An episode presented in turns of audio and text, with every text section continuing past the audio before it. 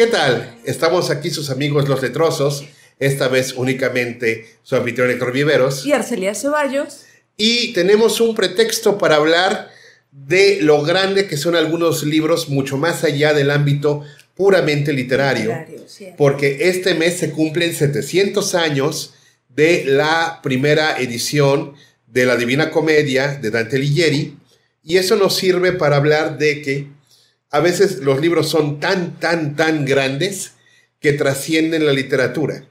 No es un secreto, es algo que en la- el Departamento de Letras, cuando vemos lingüística, filología y ese tipo de materias absolutamente obscuras que, que no piensan que, que llevemos los letrosos y que son mucho más complicadas que cálculo diferencial. Sem- semántica y semiótica. Ajá, no, no, no, y, y, y, y- y morfología. Y morfología. Y- y, y- y semiótica y semántica. No, no, no, no, no, son, son cosas realmente este, escalofriantes. truena cerebros. Lo que sabemos es de que de todos los dialectos que había en Italia hace 700 años, que estaba dividida Italia como nación es más joven que México. Italia eh, después de la caída de Roma fue este, una confederación bastante, bastante inestable de seis reinos principales, con sus príncipes cada uno, el príncipe de Milán, el príncipe de Florencia, este, ah, de todos los dialectos que había ahí, que eran una mezcla de ostrógodo con latín vulgar, eh, el que rifó fue el provenzal, porque la Divina Comedia fue escrita en ese dialecto que se convirtió en la lengua oficial italiana.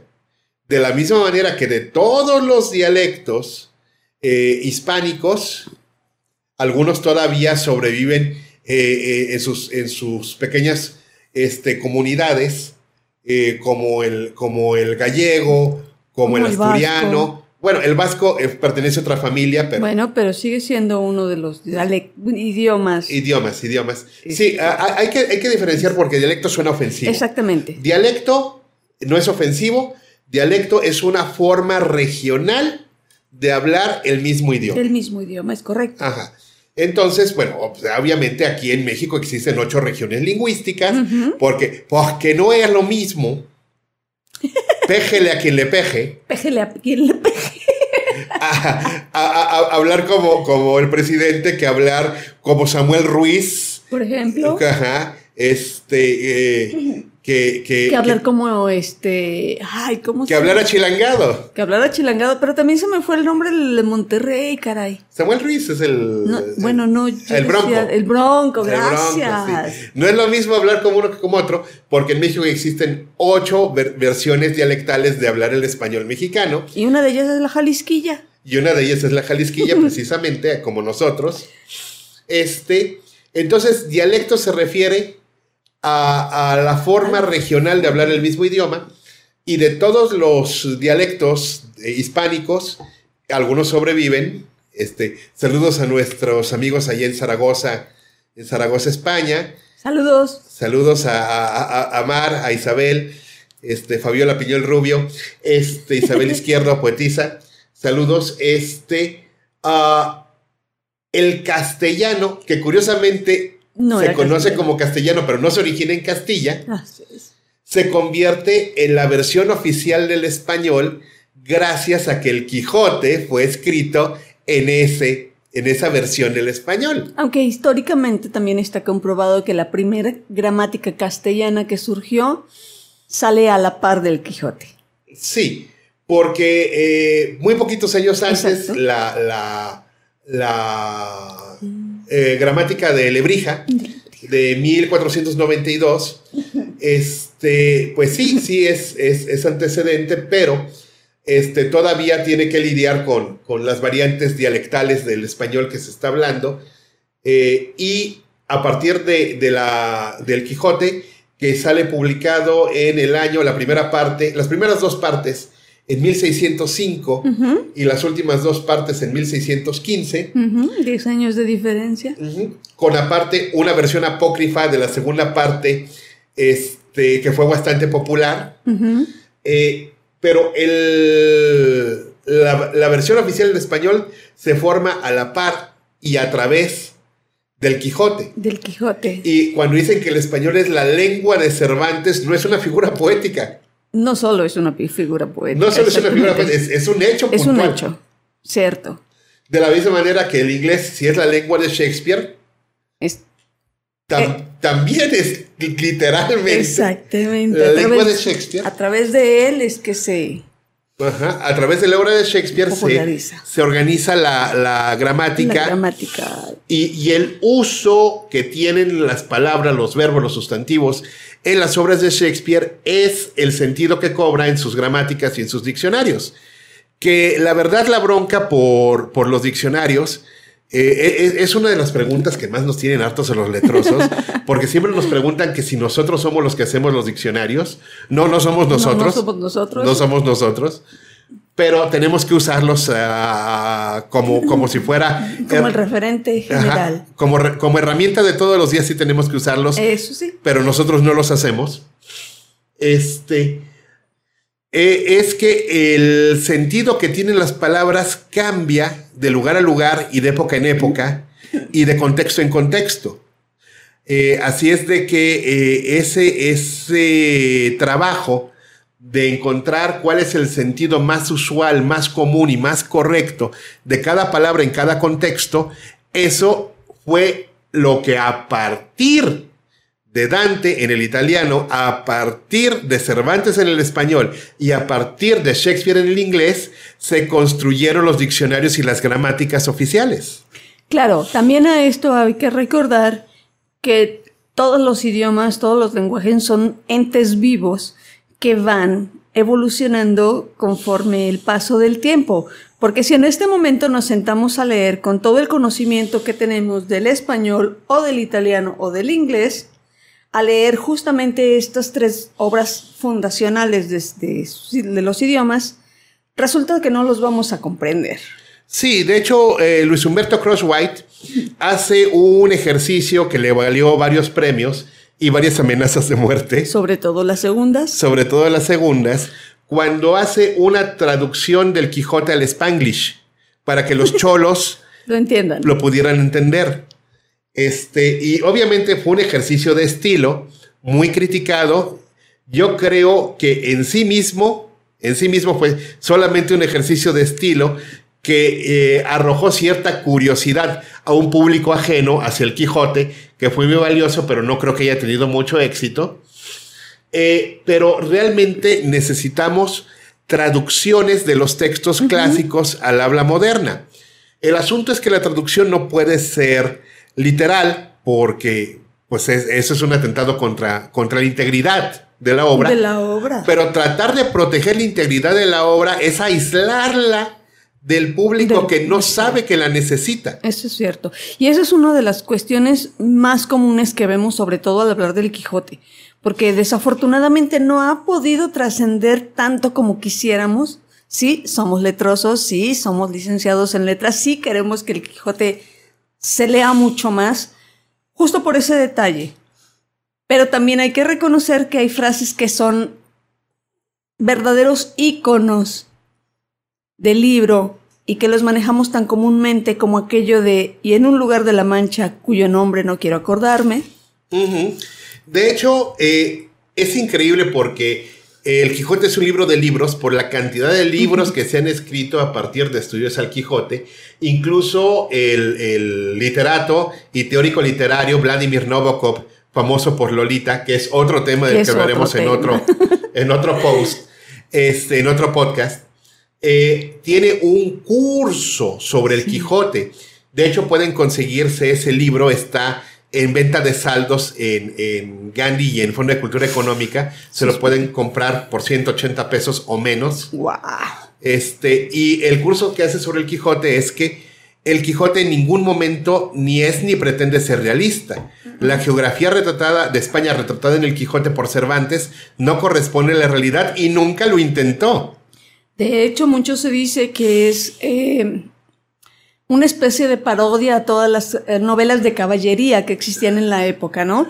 De hecho, es al mismo tiempo parodia, homenaje y, y, reinvención. De hecho, el Quijote es tan importante, ya sé, ya se dicen, es un cliché que los letrosos estén enamorados del Quijote. Lo entendemos, lo sabemos, nos vale madre.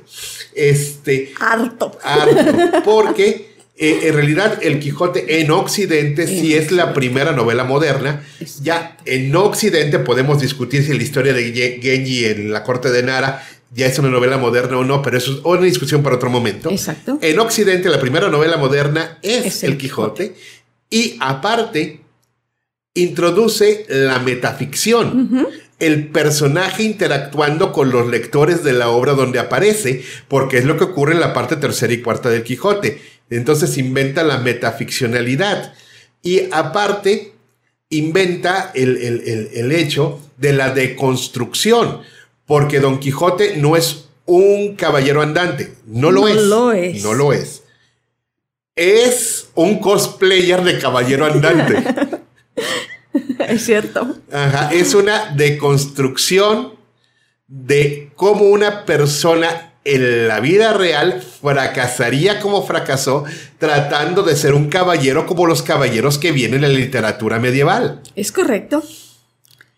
Eso es y, correcto. Y, eso se le adelanta a Shrek por 500 años. por decirlo menos. Por decirlo menos. Entonces, este, sí, hay, hay libros que son más allá del libro. El, Quijote es más allá de la novela. El Quijote es, es, un, es un referente a, a tantas cosas. Pienso, por ejemplo, en la obra producida por Andrew Lloyd Webber, El hombre de la Mancha. Por ejemplo. Este, o sea, no hay quien no se emocione, aunque no haya leído jamás El Quijote, cuando, cuando escucha, eh, busquen en el YouTube, ahí está por, su, por, por cierto, en, en, la parte de, de, ese musical de Broadway, To Dream the Impossible Dream. Uf. Uf. No, no, no, no, no, no. Este, de hecho, eh, estás peleando con molinos de viento, es cuando estás peleando con un enemigo imaginario y, ese es, y ese es un mm. tropo que utilizan hasta los psiquiatras en consulta. Este, eh, eh, eh, el Quijote es más real que Cervantes, el Quijote es más real que cualquier cosa. Lo mismo podemos decir de Shakespeare cuando cualquier este, muchachita babosa piensa que quiere tener un, romance como el de Romeo y Julieta. Diles por qué no es sano tener un romance como el de Romeo y Julieta. En la vida hay una historia más tóxica de amor, literal y figuradamente, que Romeo y Julieta. Como suelo decir, y está en mi manual de escritura creativa, en el cuarto tomo. Es cierto. Está ahí, sí. Este, que es la escapada de un pelagartón de 17 con una babosita de 14, que, eh, para, para, para vengarse de sus familias que deja seis muertos en tres días. Sin conseguir absolutamente nada. Ajá. Por si fuera poco. Bueno, romance como de Romeo y Julieta, entonces, este, ¿te vas a matar en tres días? En tres días vamos a tu funeral. Ajá, lee el libro para que no sepas. Por favor, sí, claro. El verdadero amor maduro, maduro y, y, envidiable es el de Homero por Morticia. Definitivamente, pero ese es otro podcast. Pero ese es otro, ese es otro podcast. Ahora, imagínense qué tan grandes son realmente estas tres obras que como dice Héctor, sin haberlas leído tienes los referentes. Sí, el asunto de los molinos de vientos, perdón que te interrumpa, el asunto del noviazgo, el romance o pseudo romance de Romeo y Julieta, por mencionar solamente una parte de la obra de, de Shakespeare, y el infierno de Dante. El infierno, porque nadie le hace caso ni al purgatorio ni al paraíso. Seamos honestos, ni el purgatorio, ni el cielo, ni el paraíso son tan divertidos como el infierno. Definitivamente. Y eso es algo que, eh, le, da urticaria a, muchos. A, muchos católicos y a muchos protestantes. Es cierto. De que toda la iconografía del infierno no viene de las sagradas escrituras. No hay ninguna descripción del infierno cristiano en las escrituras cristianas. porque incluso en los evangelios se refieren al inframundo como el Hades usando la idea del inframundo que venía de otras tradiciones. Es cierto. Toda la iconografía del infierno viene de, la Divina Comedia, viene de Dante. Es, de Dante. Es de Dante. Dante, eh, infierno. Este, eh, Dante, eh, 1300 321 copyright. sí, de Todos los derechos reservados. Bueno, y es que también seamos honestos. Así como lo pinta Dante, ir por círculos donde que están eh, estancados, atorados, malditos, eh, penantes, como gusten y quieran llamarlo, ciertos seres, se convierte hasta en un asunto de interés general, Sí, ¿no? ¿A quién no le gustaría visitar el primer círculo del infierno donde están todas aquellas personas que nunca fueron bautiz- bautizadas? No porque no quisieran, sino porque no estuvieron en el tiempo del bautizo. ¿no? Y bueno, este, a los pecados particulares que aborrecía Dante les reserva los peores castigos. Y, y- y muchos iban con una pinche dedicatoria, como, como, como en béisbol, cuando escupes la pelota antes de lanzarla. Ah, así, así iban de dirigido de este, el, el, el de, de Dante. Este, Creo que eso es lo que los hace todavía más divertidos. sí. Perdón, a mí sí me resultan muy divertidos. Y, y, bueno, eh, si toda nuestra idea del infierno viene de Dante y, y toda nuestra idea de, de una persona que intenta hacer lo mejor eh, consigo mismo, a pesar de que el mundo no da para eso, y, se aferra a eso con tal fe que su locura resulte inspiradora sin dejar de ser locura, Sin dejar de ser como Don. Quijote. O, bueno, es que Dante, Dante y, y Cervantes tienen la ventaja de que a pesar de que escribieron más cosas, tienen una obra tan fundamental, tan importante y tan concisa, que esa obra bastaría para, para inmortalizarlos. Shakespeare tuvo que repartirse. Bueno, bastó. eh, ajá, bastó, bastó, bastó, sí, y bastará al fin y de los bastará tiempos. al fin de los tiempos, ¿cierto? Este, ah, Shakespeare tuvo que repartirse en una obra muy prolífica, pero a pesar de que son, creo que en el corpus son 80 piezas de teatro, este, divididas en comedias como- y tragedias, son 80 y 82, algo. 82 según Sanyo. Este, ah, pero las tuvo que dividir por sentimientos. Por sentimientos. Por ejemplo, eh, la intransigencia, la fierecilla domada. Este, eh, los celos, Otelo. Otelo. La ambición, Enrique. No, no, era este. Es- eh, Este. Guillermo III. No, no era Guillermo. No era Guillermo. Este, bueno, este. ¿Era Enrique? Era Enrique. No, no era Enrique. Este, a él no le tocaron los Enriques, los Enriques Ah, es llegaron cierto, después. llegaron después. Este, luego. Bueno, habrían pre- los había predicho, pues si hubieran sido, Los había dicho, sí. los había predicho. Los había predicho. Este, y luego tenemos, este, bueno, también la intolerancia, Ajá. la tenemos con Romeo y Julieta, Este, eh, el juicio del destino lo tenemos en la tempestad. la tempestad, La fantasía, sueño de una noche de verano. suena de una noche de verano. Sí, eh, la, la- la- la gran obra de, de Shakespeare está dividida en capítulos por emociones. Este, ah, y, y por supuesto, la intriga, Macbeth. Ma- Tocamos madera. Este, y, y el asunto es de que igual a Shakespeare no lo vemos, eh, No, no, no no- lo no lo vemos. leemos. De hecho, para empezar, este, tiene la gran desventaja Shakespeare de que como escribe teatro, el teatro leído no sabe. No sabe. No sabe. El trato tiene que ser interpretado. Sí. Yo recuerdo ah, hace más de 20 años en el foro de arte y tortura, perdón, en el Algo foro de me va arte a y cultura, doler. este, una, una versión de Sueño de la noche de verano, este, posmoderna, donde había hasta motos en el escenario. Guau. Este, y, y- Qué bueno que no la vi. Sí. Eh, entonces es, es, eh, es genial que estos tres autores construyeron la narrativa de sus naciones, la forma en que se apropiaron del idioma y, y son los referentes ineludibles de lo que sus sociedades creían y aspiraban a ser.